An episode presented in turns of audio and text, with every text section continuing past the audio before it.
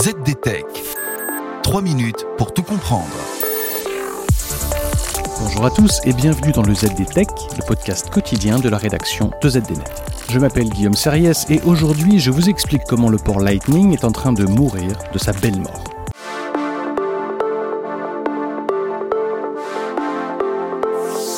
Le port Lightning d'Apple est menacé depuis un certain temps. Mais le coup de grâce est bienvenu récemment du législateur européen qui a mis sur la table le port USB-C pour recharger l'ensemble des smartphones. En clair, l'avenir de l'iPhone passera par le port USB-C, que cela plaise à Apple ou non. Ce qui est remarquable dans la décision européenne, c'est aussi sa portée. Elle couvre tous les smartphones, les tablettes, les liseuses électroniques, les écouteurs, les appareils photonumériques, les casques, les consoles de jeux vidéo portables et les haut-parleurs portables. Curieusement, les montres connectées ne figurent pas dans cette liste. Mais avant d'aller plus loin, voici un petit rappel de ce qu'a été le port Lightning.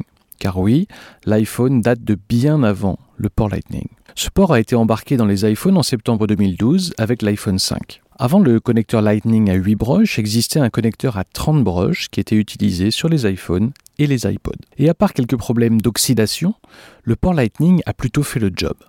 C'est un connecteur solide, bien conçu, qui a su résister à l'épreuve du temps. Alors que va faire Apple face à l'interdiction européenne désormais?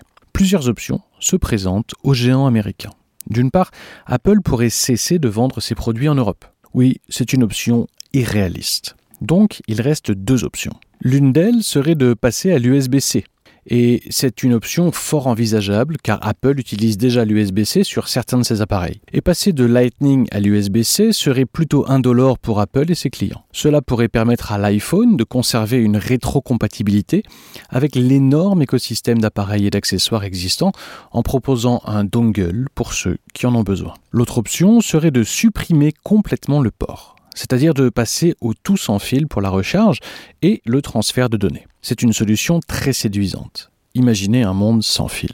Et il est préférable de passer au sans fil dès maintenant. Ce sera moins douloureux pour les clients sur le long terme. Surtout, Apple aime simplifier et si l'entreprise ne peut plus générer de revenus à partir des licences du connecteur Lightning, je pense qu'Apple abandonnera complètement ce port. Le problème donc est de savoir ce qu'il adviendra des très nombreux accessoires qui dépendent d'un connecteur Lightning. Je ne vois pas d'un autre côté Apple tirer un trait sur tous ces appareils et les envoyer à la décharge. Et voilà, normalement on a fait le tour du sujet. Pour en savoir plus, rendez-vous sur zdnet.fr et retrouvez tous les jours un épisode du ZD Tech sur vos plateformes de podcast préférées. ZD Tech. 3 minutes pour tout comprendre.